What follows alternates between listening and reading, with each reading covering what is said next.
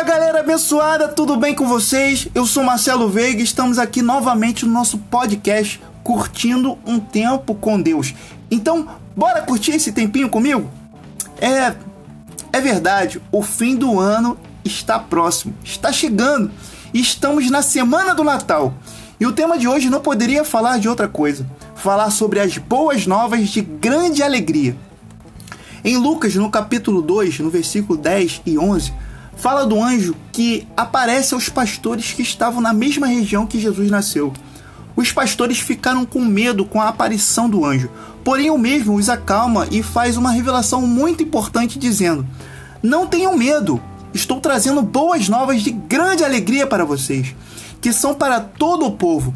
Hoje, na cidade de Davi, nasceu o Salvador, que é Cristo, o Senhor. O nascimento de Jesus é o ponto central na história humana. Cumpriu de forma absoluta a profecia. Foi claramente miraculoso e assinalado por manifestações sobrenaturais. Ele é o Cristo ungido por Deus e prometido no passado. É o Salvador único, suficiente, capaz de satisfazer plenamente. É o nosso Senhor e soberano, o único habilitado ao trono de nosso coração e ao domínio sobre nossa vida. Verdadeiramente, o anjo do Senhor trouxe boas novas exatamente o melhor que a terra podia receber. Este é o único evangelho de grande alegria. É para qualquer um e em qualquer lugar. E com esse acontecimento podemos perceber alguns paradoxos natalinos. O próprio escritor C.S. Lewis disse que o Filho de Deus se fez homem para que os homens pudessem ser Deus. Outro paradoxo é que o Eterno invadiu o tempo para que os que estavam presos ao presente tempo pudessem viver por toda a eternidade. Cristo foi da glória à humilhação para tornar seres humilhados em filhos glorificados. Aquele que nasceu para morrer vive para dar vida aos que estavam mortos, sem saber. Na celebração do nascimento de Cristo, os presenteados são os convidados, não o próprio aniversariante. E o maior paradoxo de todos é que ele me amou, ele me salvou, mesmo eu sendo a causa da sua morte. O amor de Jesus por nós é um amor sacrificial, verdadeiro e que nos constrange diariamente. Você talvez está se perguntando agora, mas Marcelo, o que podemos fazer no Natal de Jesus? Podemos tirar três ensinamentos com os pastores e os magos. O primeiro é buscar a Jesus. Os pastores e os magos buscaram a Jesus. A questão é: o que você tem procurado e dado como prioridade na sua vida? O segundo ensinamento é adorá-lo. Foi o que fizeram os magos ao encontrá-lo. Eles encontraram Maria, José e o menino e adoraram o menino. Você já teve um encontro com Jesus?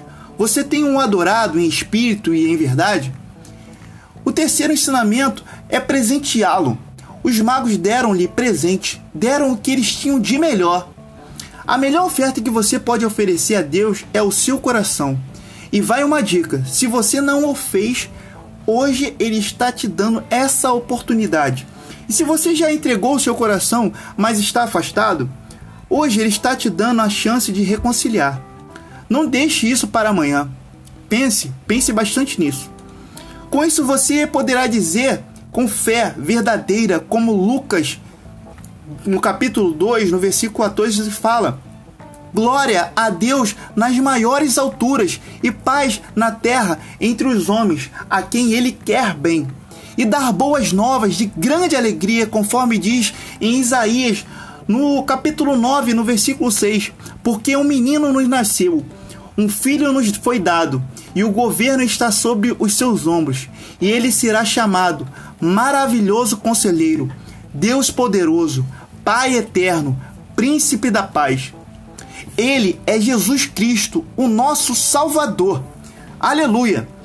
Desejo que o verdadeiro sentido do Natal seja sempre uma verdade na sua vida e de toda a sua família. E que essa mensagem possa ser abençoadora para a sua vida.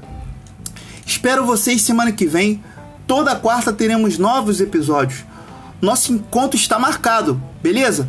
Aqui no nosso podcast, curtindo um tempo com Deus.